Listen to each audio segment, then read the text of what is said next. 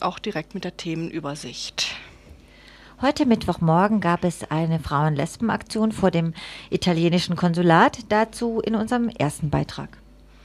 Und dann geht es um das NPD-Verbot und um den Verfassungsschutzskandal, der sich gerade so schön anzubahnen scheint. Vom 17. bis 20. Januar haben sich in Bremen 700 Linke getroffen zu einer Crossover-Konferenz, wo es unter anderem um neue Widerstandsperspektiven ging. Dazu gibt es ein Interview mit zwei Frauen, die dahin gefahren sind. Dann gibt es natürlich noch Veranstaltungshinweise und Musik. Mit Musik fangen wir jetzt auch an. Und unsere Telefonnummer, das ist übrigens die 31028 in Freiburg. Und da könnt ihr gerne anrufen, wenn ihr was zu fragen oder zu sagen habt. I'm a freak.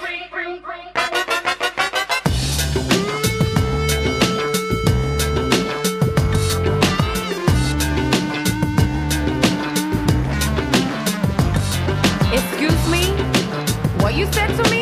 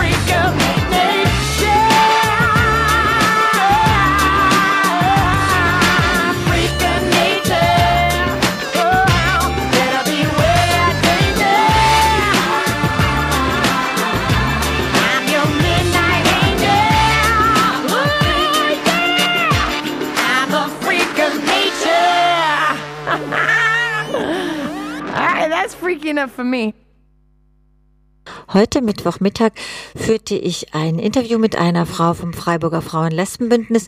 Sie kam geradeswegs von einer Frauen-Lesben-Aktion, die heute Morgen vor dem italienischen Konsulat hier in Freiburg stattgefunden hat. Und hier jetzt also das Interview. Es gab heute Morgen hier in Freiburg eine Frauen-Lesben-Aktion vor dem italienischen Konsulat. Worum ging es denn da? Es ging um die Forderung nach Freilassung von Roberta Ripaldi. Das ist eine italienische Frau, die in verschiedenen feministischen Gruppen in Rom aktiv ist und die ist letzten Juli äh, festgenommen worden. Ähm, und ihr wird vorgeworfen, dass sie an Brandanschlägen beteiligt war auf zwei Parteibüros der DS. Das ist eine italienische ehemalige Regierungspartei. Und warum waren die Frauen Lesben vor der italienischen Botschaft? Also es ist eine Aktion, die gerade bundesweit läuft, dass in verschiedenen Städten beziehungsweise in verschiedenen europäischen Städten eben in der letzten Januarwoche auch eine Aktionswoche stattfindet, ähm, wo ähm, Frauen Lesben eben zum Großteil zum Konsulaten gehen und nochmal die äh, Freilassung von Roberta äh, fordern. Es findet am 7. Februar ein, Haftprüfungstermin statt. Da kann es nochmal darum gehen, dass sie zumindest ähm, Hausarrest kriegt, was natürlich nicht unsere Forderung war, aber das wäre zumindest ein Schritt hin zur Freilassung. Die Beweislage ist ja äußerst dürftig. Sagst du dazu noch was? Ja, ähm, Letztendlich wird als einziges Indiz verwendet, dass äh, Roberta angeblich eine Telefonkarte hatte, mit welcher ähm, Telefongespräch geführt wurde, was im Zusammenhang mit diesem Brandanschlag gestellt wird. Und nochmal die Aktion jetzt hier in Freiburg. Äh, was wurde da gemacht? Also wir waren etwa zehn Frauen Lesben. Wir hatten ein Fax vorbereitet, was ähm, eben auch ans Justizministerium in, in Rom, Italien weitergeleitet werden soll. Und ähm, wir sind eben zum Konsul gekommen. Wir sind zu dritt dann rein und haben ihm ähm, unsere Forderungen überreicht. Und wie hat er das aufgenommen?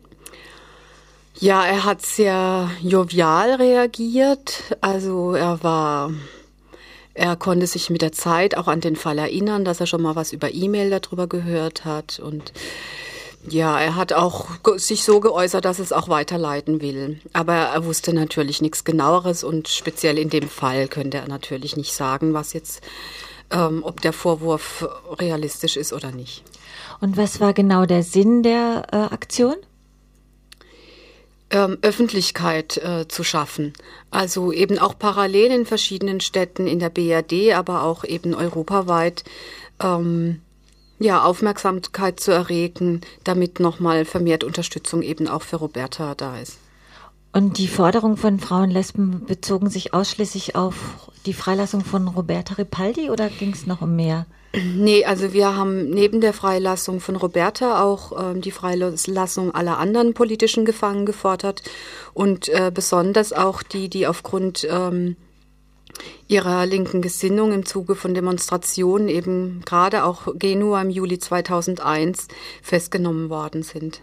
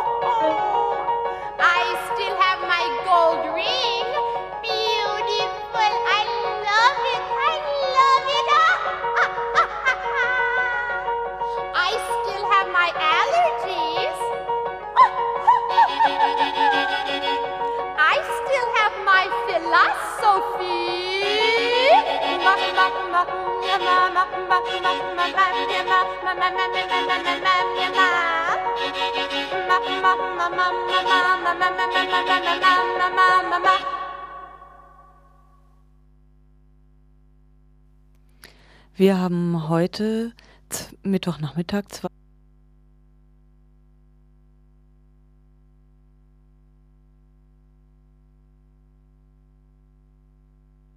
Als in der vergangenen Woche aufflog, dass einer der Kronzeugen im Verbotsprozess gegen die NPD ein ehemaliger V-Mann des nordrhein-westfälischen Verfassungsschutzes war, da lautete die meistgestellte Frage noch, was ist eigentlich der Skandal daran? Denn es schien zwar dümmlich, sich auf Aussagen eines offensichtlich bezahlten Zeugen zu berufen, aber die Vermutung lag doch nahe, dass es noch genügend Aussagen von nicht bezahlten NPD-Funktionären gäbe, die bei weitem für eine Durchsetzung eines Parteiverbots ausreichen würde.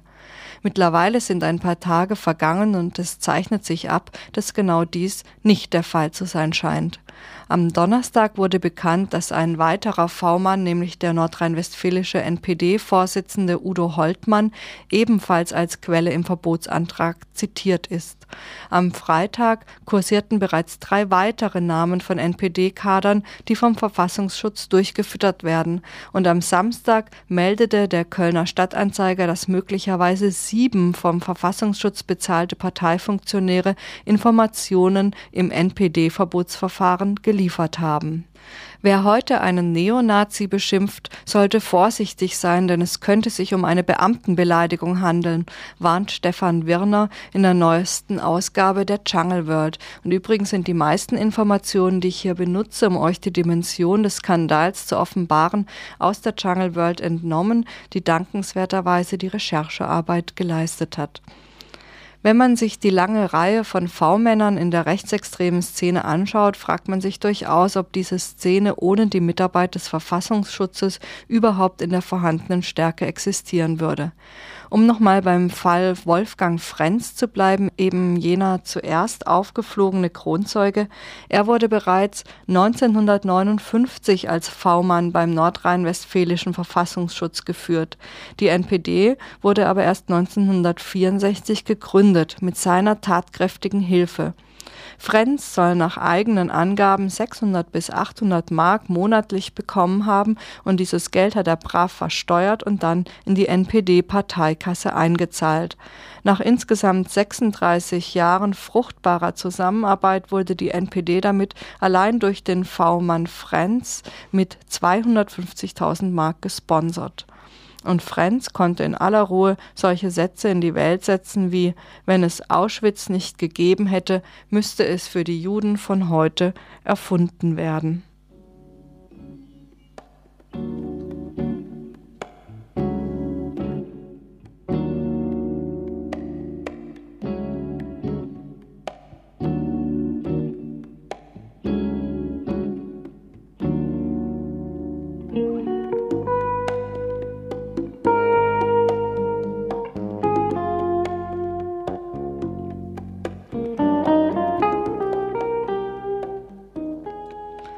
Aber Wolfgang Frenz ist absolut kein Einzelfall.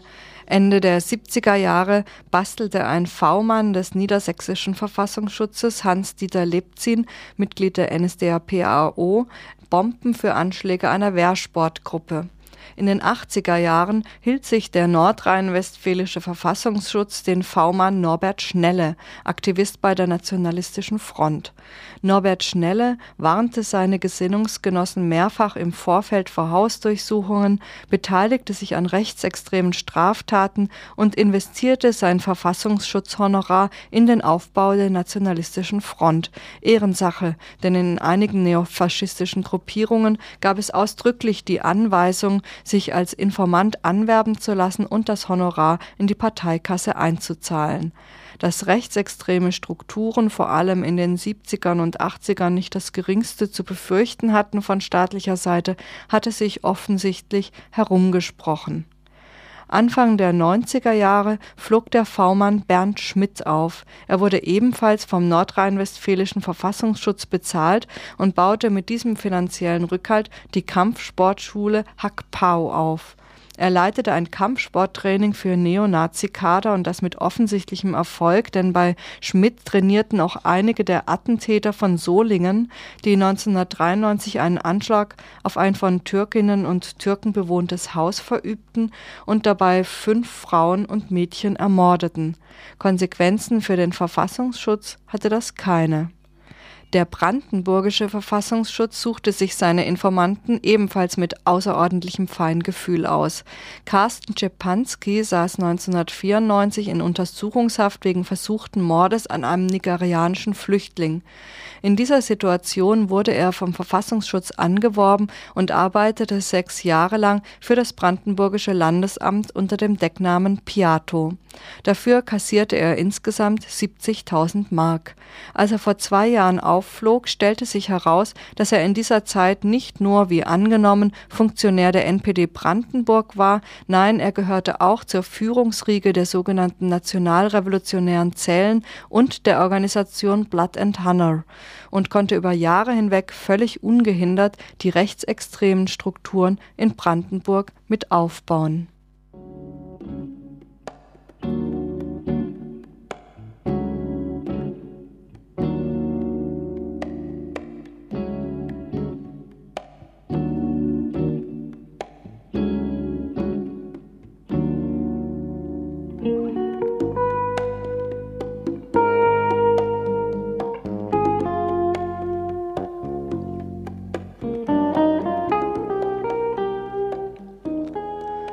Diese Liste ließe sich beliebig fortsetzen. In Pressemeldungen der letzten Woche war von 100 V-Männern allein in der NPD die Rede. Und so scheint es nicht allzu weit hergeholt zu sein, zu behaupten, dass weder die NPD noch andere rechtsextreme Strukturen ohne die Hilfe des Verfassungsschutzes heute das wären, was sie sind.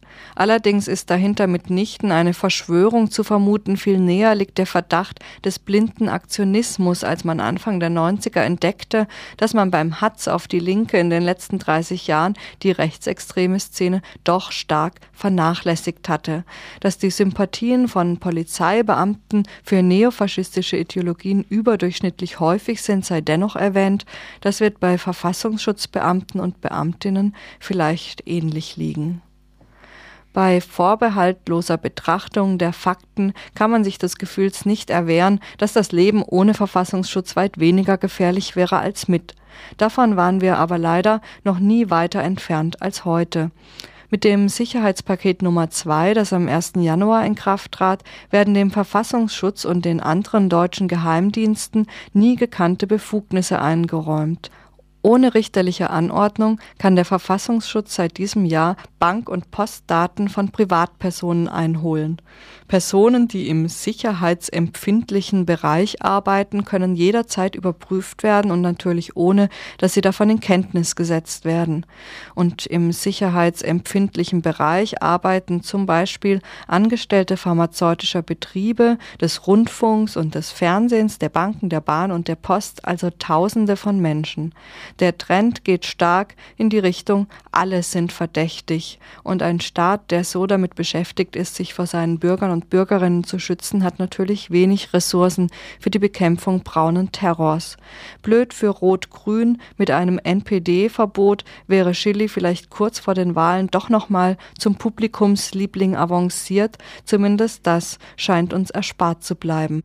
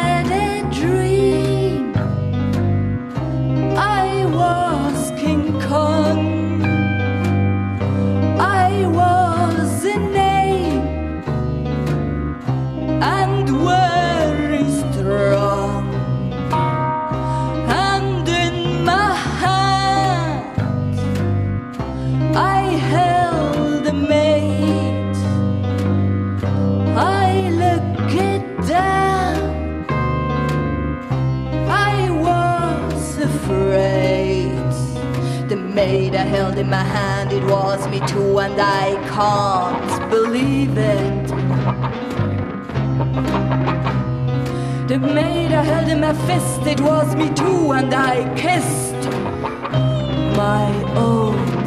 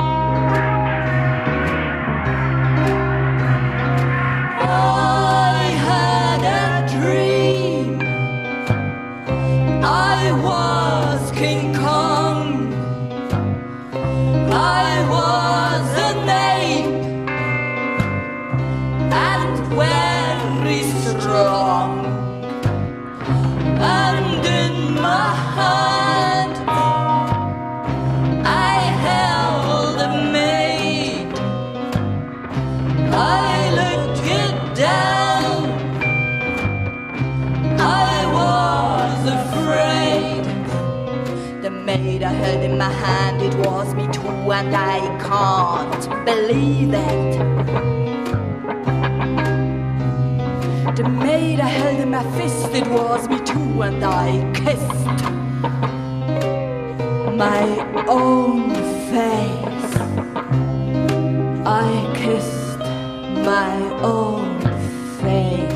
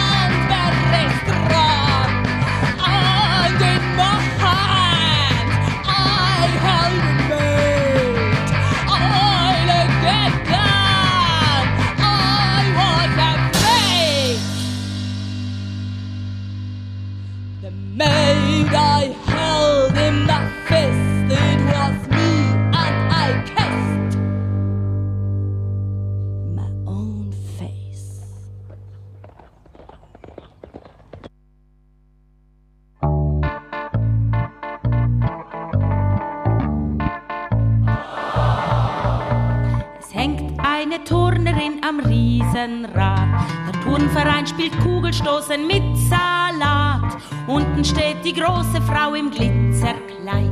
Sie wirft Papier in den Himmel, dass es runterschneit. Die große Frau im Glitzerkleid kommt jeden Tag zum Reden mit der Turnerin am Riesenrad. Sie ruft jetzt laut, die Frauenriege wird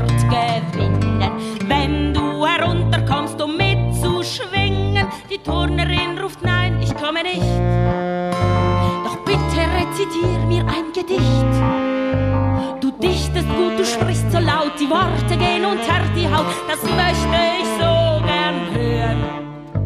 Die große Frau im Glitzerkleid sagt ja. Sie öffnet ihr knöchellanges Haar. Dann wirft sie den Kopf zurück und rezitiert vom großen Glück bis tief in die Nacht hinein.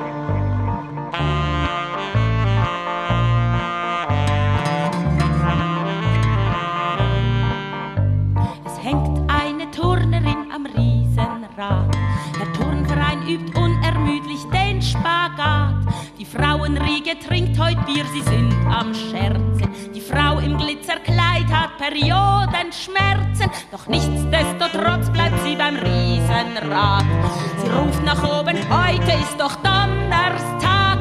Da spielt der Nachbar mit der neuen Eisenbahn. Komm her und trink mit uns ein Schlückchen Lebertran.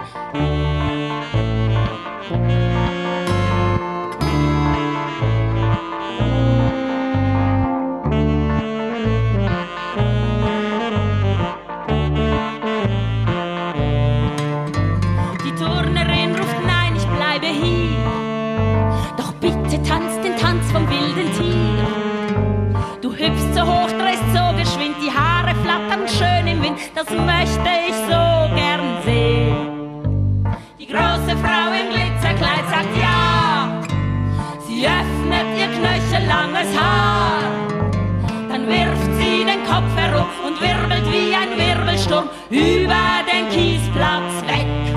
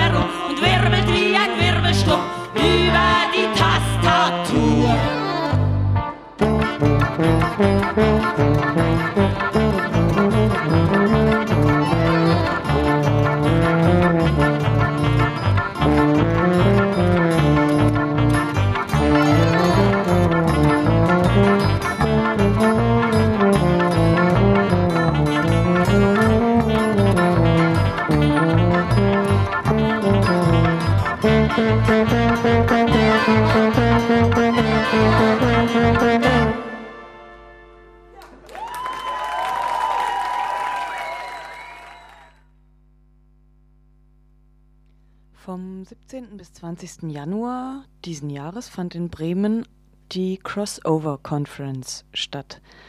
Worum es sich dabei handelt, werdet ihr nach einem Interview hören. Was ich noch machen möchte, ist das Intro von der Einladung vorlesen, weil da doch ganz deutlich wird, was diese Konferenz für Ziele hat. Wir gehen davon aus, dass sämtliche Macht- und Herrschaftsverhältnisse aufs engste miteinander verzahnt sind. Deshalb machen wir unter anderem Nation, Patriarchat, Kapitalismus, Heterosexismus, Antisemitismus und Rassismus in ihren Verschränkungen zum Thema. Es geht uns dabei darum, neue Widerstandsperspektiven zu eröffnen. Wir wollen uns auf dem Treffen mit Her Herstellungsprozessen verschiedener Dimensionen von Identität, zum Beispiel Geschlecht, Ethnizität und Klasse beschäftigen. Was haben diese mit Macht, Herrschaft und Widerstand zu tun? Dieser und viele anderer Fragen wollen wir in Workshops nachgehen.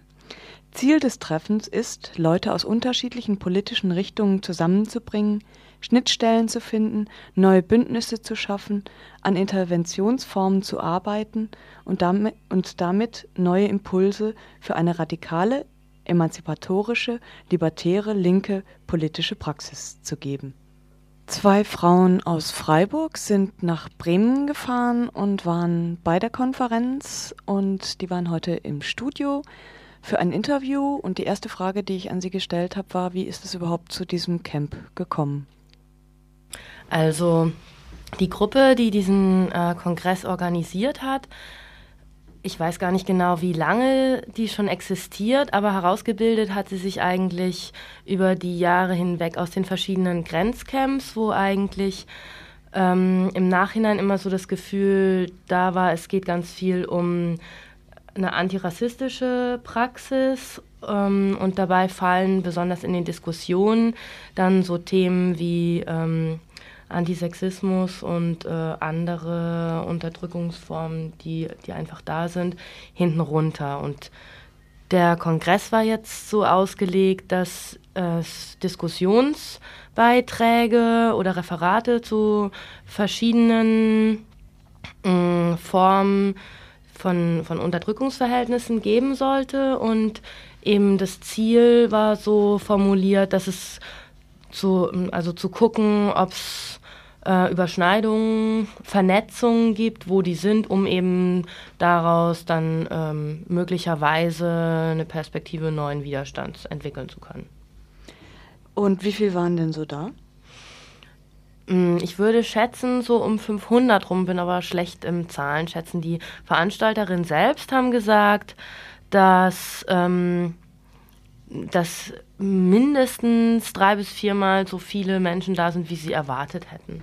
Und jetzt waren ja schon unterschiedliche Gruppen angesprochen, auch politische Gruppen angesprochen, schon in, innerhalb dieser Linken, sage ich jetzt mal.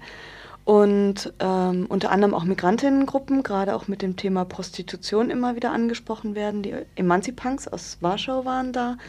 Hat es dazu, dazu geführt, dass relativ viele Menschen aus dem Ausland oder aber auch Migrantinnen, Flüchtlingsfrauen und Männer aus Deutschland dahin gekommen sind? Würde ich nicht so sagen. Also es waren auf jeden Fall, es waren auf jeden Fall von The Voice Migrantinnen da. Ansonsten ja polnische Leute, die mhm. da auch äh, Workshops angeboten haben. Und ansonsten habe ich eher vereinzelte Leute wahrgenommen aus dem Ausland, also aus europäischem Ausland. Und ansonsten vom Teilnehmerspektrum her wurde es schon als 60, 70 Prozent Frauen-Lesben, deutsche Frauen-Lesben-Spektrum bezeichnen.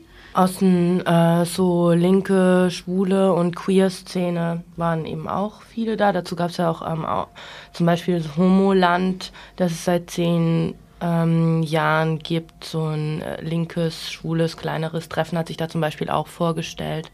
Was ich noch wichtig und interessant fand, war im Nachhinein mitzubekommen, dass von, du hast eben die Emanzipunks aus Warschau erwähnt, die waren im Endeffekt gar nicht da. Es waren drei verschiedene, ähm, es waren drei verschiedene polnische Gruppen angesprochen, von denen im Endeffekt nur La Strada ähm, erschienen sind oder eben ihren Workshop durchgeführt haben. Und ähm, ja, es muss ähm, angeblich auch total schwer gewesen sein für, für diese Gruppen äh, an, an Unterstützung für Fahrtkosten oder so zu kommen. Und das finde ich im Nachhinein schon ziemlich ernüchternd, das so mitzubekommen, weil es auch auf dem Abschlussplenum zum Beispiel formuliert wurde von einigen, dass sie es eigentlich schade finden, dass von so wenig, ähm, dass in letzter Konsequenz eigentlich ziemlich wenig um eine antirassistische Praxis eben auch ging und es für Migrantinnen, die jetzt nicht die Mittel haben, eigentlich nicht gut möglich war, an dieser Konferenz ähm, teilzunehmen. Und ähm, in dem Zusammenhang wurde auch nochmal erwähnt, dass viele Workshops eigentlich ein intellektuelles ähm, oder ein ziemlich hohes auch Sprachniveau vorausgesetzt haben, da was für welche, die jetzt in Übersetzungen nicht nicht so, ähm, naja, nicht so fest halt sind oder nicht so routiniert das Ganze noch viel schwer, schwieriger macht, da so eine gleichberechtigte Diskussionsebene überhaupt mal herzustellen. Obwohl das auch sehr unterschiedlich war. Also es gab durchaus Workshops, wo das Diskussionslevel so war, dass es allgemein verständlich war. Um euch zu verdeutlichen, um was für Workshops auf dem Camp gegangen ist, lesen wir euch die jetzt vor.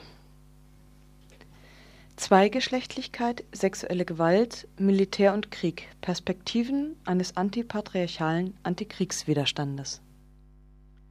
Rassistische Mobilisierung nach dem 11. September 2001. Eine neue Sicht auf Prostitution, Frauenhandel und Gesellschaft. Geschlecht schlägt Klasse oder im Bordell sind alle Männer gleich. Differenzen in Sexualitäten und Männlichkeiten. Was ist normal? Der Körper im Diskurs um Behinderung und Normalisierung.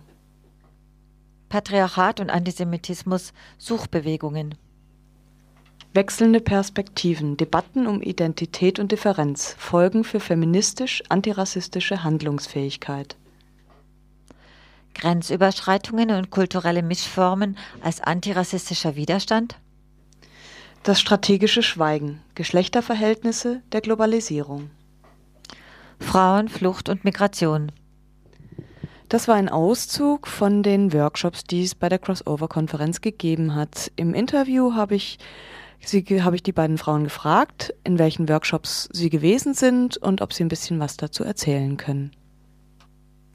Bei dem ersten Workshop ging es um den um Zweigeschlechtlichkeit, sexuelle Gewalt, Militär und Krieg, Perspektiven eines antipatriarchalen Antikriegswiderstandes.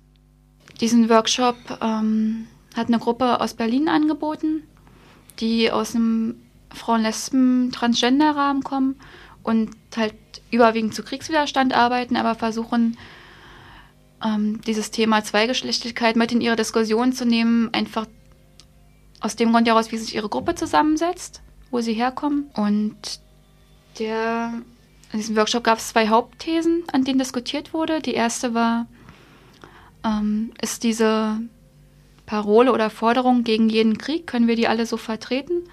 ist das immer noch, oder wie können wir die vertreten, auch in einer, in einer Phase, wo es eine Propaganda für den Krieg gibt, auch innerhalb der Linken. Also sie haben sich jetzt auf den Afghanistan-Krieg bezogen. Ähm, dann wiederum, was bringt das alles mit sich? Eine Entwaffnung jeglicher Militärs zu fordern, heißt das auch, ähm, wir als Linke wenden uns gegen militante Befreiungsbewegungen. Wo hört Militanz auf? Wann beginnt Militarismus? Das war der eine Diskussionsstrang dort. Und der zweite war diese ganze Kriegsdebatte vor dem Hintergrund des Patriarchats zu sehen und daran zu diskutieren, ob eine Aufhebung der Zweigeschlechtlichkeit jetzt weniger an Unterdrückungsverhältnissen produzieren würde, was sich dadurch ändert und wer das befürwortet. Und wo hat die Diskussion hingeführt? Also hat es da Ergebnisse gegeben? Ich habe es nicht so empfunden, dass es konkrete Ergebnisse gab, sondern eher, dass es einen Austausch gab Mm, von Gruppen oder Leuten mit verschiedenen Standpunkten, die sonst gar nicht miteinander reden oder miteinander nichts zu tun haben. Und hast du so für dich ähm, ein Fazit von dieser, von dieser Diskussion? Um was ist es dann im Endeffekt gegangen oder was ist bei dir so hängen geblieben von der Diskussion? Was ist bei mir hängen geblieben? also mein Fazit war, dass es wichtiger oder in Zukunft wichtiger sein sollte, nach gemeinsamen Zielen zu gucken und nicht ähm, so weit wie es allen möglich ist, nicht darauf auf den Unterschieden der einzelnen Leute, Gruppen, Frauengruppen zu beharren, sondern halt ja, über diese Unterschiede hinwegzusehen oder okay, die schon zu thematisieren, aber trotz der Unterschiede gemeinsam zu arbeiten. An konkreter politischer Praxis hat sich da meiner Meinung nach nichts ähm, formiert. Was ich jetzt aber auch nicht so tragisch fand, weil es war ein erstes Treffen dieser Art seit langer Zeit und es wird auch eine Fortsetzung angestrebt in Form eines Camps, wo halt so eine ähm, Diskussion halt vertieft werden können. Einen Workshop hast du vorhin angesprochen, der hieß eine neue Sicht auf Prostitution, Frauenhandel und Gesellschaft. Worum ist es in dem Workshop gegangen? Das waren Frauen von, ähm, von einer polnischen Gruppe, ähm, La Strada eben da und denen ging es, also ich will das jetzt nur ganz kurz sagen, denen ging es eigentlich darum, äh, in verschiedenen Formen, teilweise auch mit Rollenspielen, äh, darzustellen, dass im Grunde genommen die Rolle einer Prostituierten oder umgekehrt gesagt, dass die Rolle einer ver verheirateten Frau, ähm, die ihre Rolle in der Familie, in der traditionellen Familie eben hat, unter Umständen mindestens genauso krass ist ähm, wie die Situation einer Prostituierten. Einen Workshop führen Sie ein mit der Körper im Diskurs um Behinderung und Normalisierung. Worum ist es in dem Workshop gegangen? Der Workshop wurde angeboten von zwei Frauen.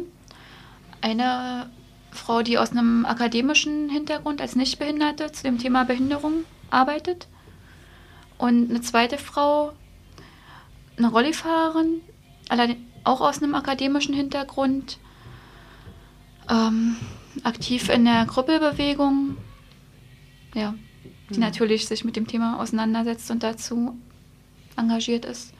Der Workshop hat begonnen mit einer Vorstellungsrunde. Da kam so eine Mischung raus, dass einige gesagt haben, sie haben sich eigentlich noch nie äh, richtig mit dem Thema auseinandergesetzt. Andere, die ähm, in verschiedenen Projekten mitgearbeitet haben. Ein Thema, das häufiger aufgetaucht ist, war so ein Unterschied eigentlich zwischen sichtbaren und nicht sichtbaren Behinderungen, was ich persönlich ähm, total spannend fand. Dass es viel um so Merkmale, die erstmal ganz klar äh, erkennbar sind, geht und dadurch eben auch Stigmatisierung äh, stattfindet und eben ganz schwer ist, so wenn, wenn du nicht den Erwartungen einer, ähm, einer in Anführungsstrichen typischen behinderten Person entsprichst, da erstmal zum einen so ein Selbstbewusstsein äh, zu entwickeln und zum anderen auch äh, so, ein, so einen gleichberechtigten Umgang überhaupt herzustellen. Jetzt zum Schluss noch eine Frage. Was hat euch persönlich jetzt am meisten beeindruckt? Mich haben beeindruckt die zwei Partys mit super toller Frauenlesben, Punkrockmusik und ganz viel Tanzen und sehr viel Spaß neben den Workshops. Also tut mir leid, aber ich wollte das auch nochmal erwähnen. mich hat das schon beeindruckt, mich mm, mal wieder in so einem großen Umfeld zu bewegen, wo so viele Leute, die linke Politik machen oder die ich dahin ordnen würde, sich auf einem Haufen treffen und miteinander reden und sich größtenteils auch zuhören. Das war das Interview zum Crossover Camp in Bremen vorletztes Wochenende.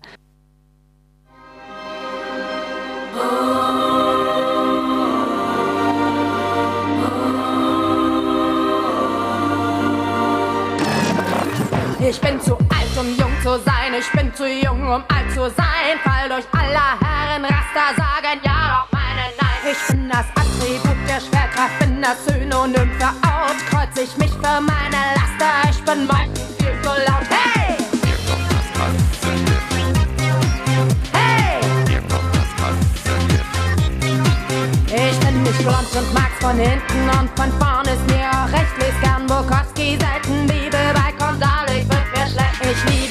und hasse Ordnung, wenn sie meine Seele stört. Fahr nicht Auto, sondern Taxi ab von Zeitgeist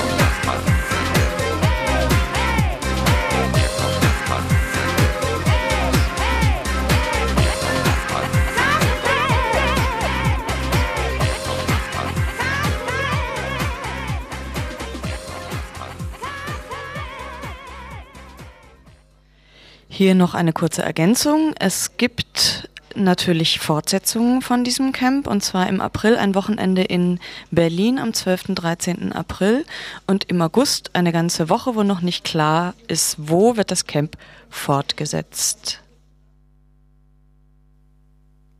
Jetzt möchten wir euch noch Auszüge aus einem Vortrag von Anja Theerwohren vorlesen. Und zwar der Vortrag hieß Was ist normal? Der Körper im Diskurs um Behinderung und Normalisierung. Seit Ende der 80er Jahre wurde in der feministischen Diskussion die Aufmerksamkeit gegenüber kulturellen Differenzen vehement eingefordert. Audre Lourdes beschreibt den zur Debatte stehenden Sachverhalt folgendermaßen. Zitat. Es genügt nicht, zusammen Frauen zu sein. Wir waren anders. Es genügte nicht, zusammen lesbische Frauen zu sein.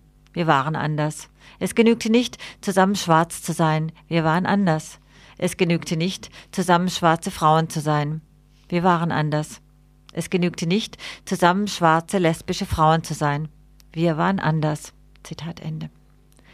Feministische Praxis und Theorie musste durch massive Kritik dazu gebracht werden, nicht nur den Ort des Sprechens des Mannes zu kritisieren, sondern ebenso den eigenen Ort des Sprechens und Handelns kritisch zu reflektieren. Dies trieb allerdings in den Anfangszeiten der Auseinandersetzung einige Blüten. So fand sich in den Vorworten zu neueren feministischen Herausgaben Anfang der 90er Jahre häufig eine Positionsbestimmung der Autorin, die sich etwa so anhört und die ihr sicher alle kennt. Zitat ich bin weiße, christliche, heterosexuelle Mittelschichtsfrau. Zitat Ende.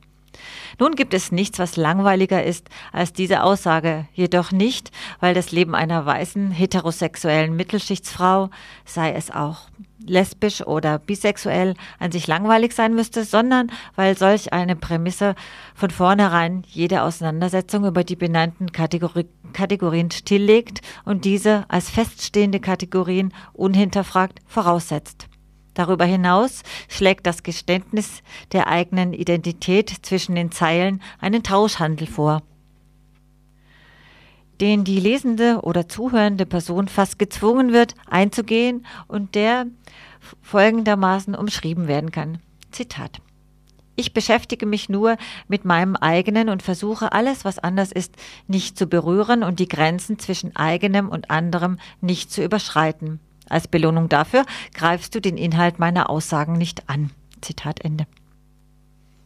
Mittlerweile kommt keine seriöse feministische Diskussion mehr ohne Hinweis auf Differenzen zwischen Frauen aus. Der Hinweis auf die Bedeutung gesellschaftlicher und diskursiver Scheidelinien auf Geschlecht, Rasse, Klasse, sexuelle Orientierung bricht aber in den meisten Fällen abrupt ab.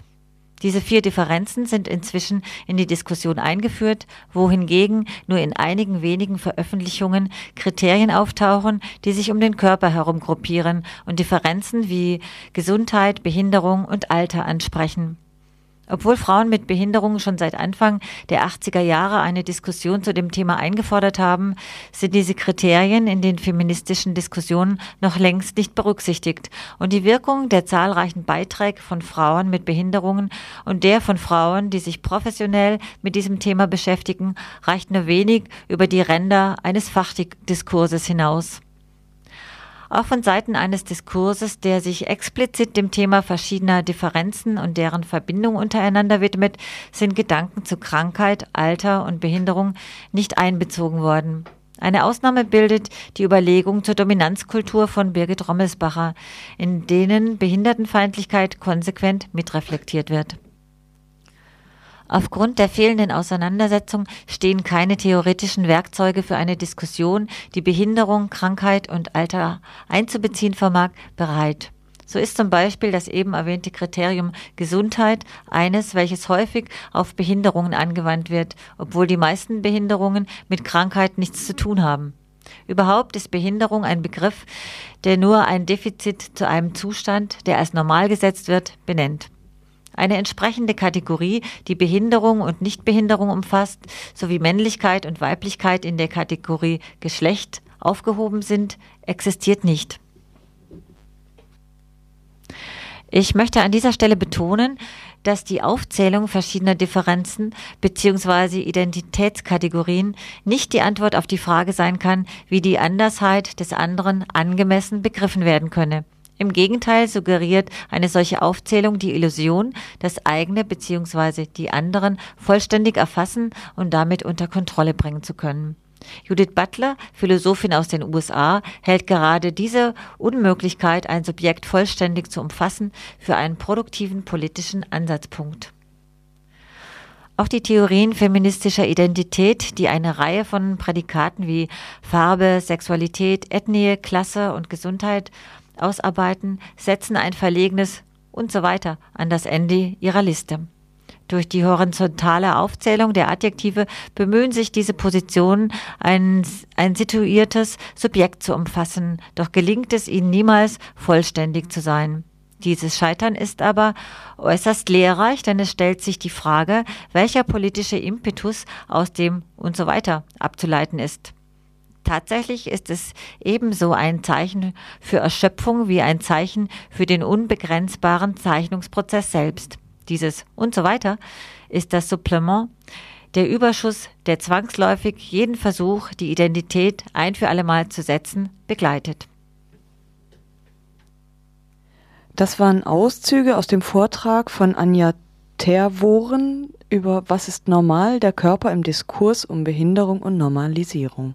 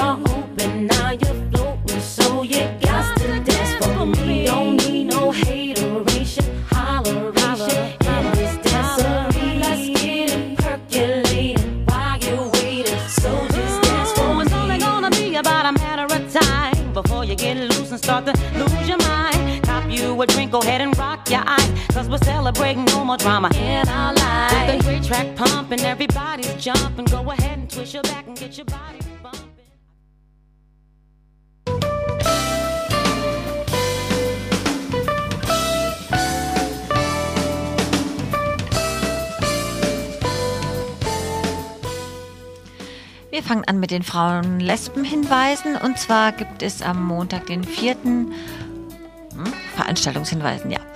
Und zwar gibt es am Montag den 4. Februar 02 eine Frauen-Lesben-Küche und die beginnt um 19.30 Uhr mit Essen und um 20 Uhr gibt es aktuelle Informationen.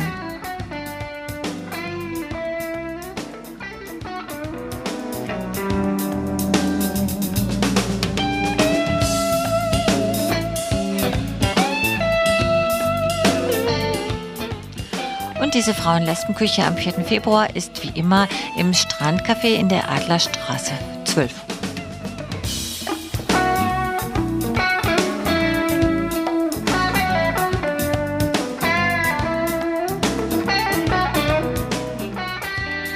Zwei Ausstellungen möchten wir noch ankündigen. Die eine, die ist gar nicht in Freiburg, sondern in Stuttgart. Und zwar ist es die Ausstellung betrifft Aktion 3, Deutsche verwerten jüdische Nachbarn. Für alle, die die in Freiburg vorletztes Jahr verpasst haben, denen sei es unbedingt empfohlen. Die ist im Gewerkschaftshaus Stuttgart äh, im Lichthof fängt, fing am 25. Januar an, läuft also genau jetzt und da gibt es ein ganz umfangreiches und sehr interessantes Veranstaltungsprogramm auch dazu.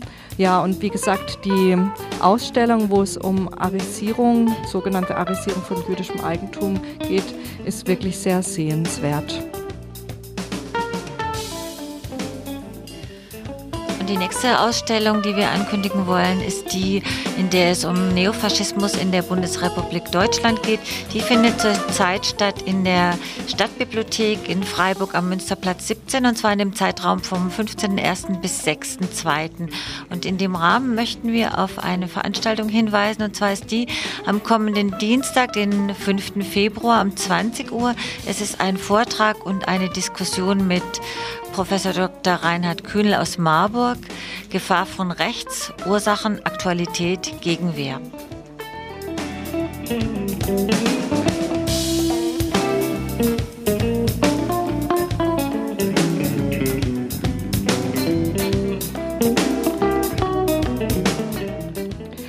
noch nicht wisst, was ihr heute Abend machen wollt, da gibt es eigentlich zwei Alternativen, sich zu zerstreuen. Die eine, das ist die Radio-Vollversammlung von Radio Dreigland, die ist nämlich öffentlich und findet heute statt um 20 Uhr in den neuen Verwaltungsräumen. Das ist also gegenüber vom, in der Adlerstraße 12, gegenüber von den Studioräumen. Da muss man rein durch die Tür, wo drauf steht, äh, betreten verboten, Baustelle oder so ähnlich. Und heute Abend geht es um Sendekritik und zwar um einen Antisemitismus Rassismusvorwurf gegen eine Redaktion und um eine recht umstrittene Rammstein-Sendung, zu der ähm, Musikgruppe Ram, Rammstein, ja, der rechtsextreme Tendenzen vorgeworfen werden. Also eine inhaltliche Vollversammlung. Ihr seid herzlich dazu eingeladen. Und die Alternative dazu ist äh, kommunales Kino. Und zwar heute Abend Migrantinnenkino, da kommt um 20 Uhr Wild West. Da geht es um so eine Migrantinnen-Musikgruppe, Migrantenmusikgruppe eigentlich eher in Großbritannien. Und um 22 Uhr dann der schöne Film Azzurro. Ähm, den habt ihr vielleicht schon im Friedrichsbau gesehen. Da geht es um einen ehemals italienischen Gastarbeiter aus der Schweiz, der nach langen Jahren nochmal in die Schweiz zurückreist und dort einiges erlebt.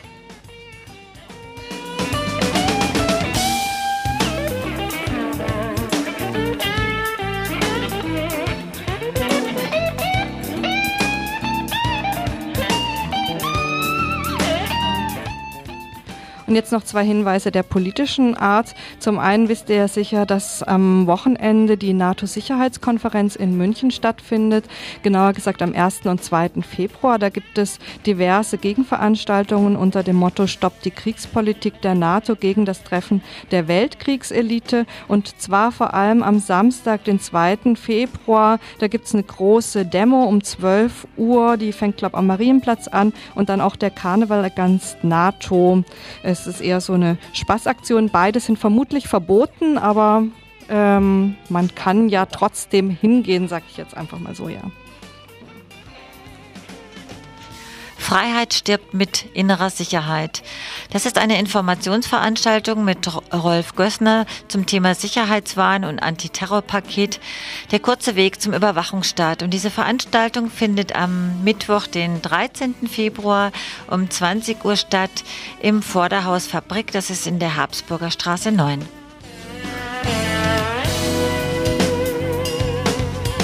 Und das wäre es auch mit dem Frauen Jan, das wäre es auch mit dem Frauen-Lesben-Info für heute. Ähm, ihr könnt uns wiederhören in der Wiederholung am Donnerstag um 10 Uhr oder dann in zwei Wochen, das ist glaube ich der 13. Februar um 18 Uhr mit einem neuen Frauen-Lesben-Info. Bis dahin, tschüss.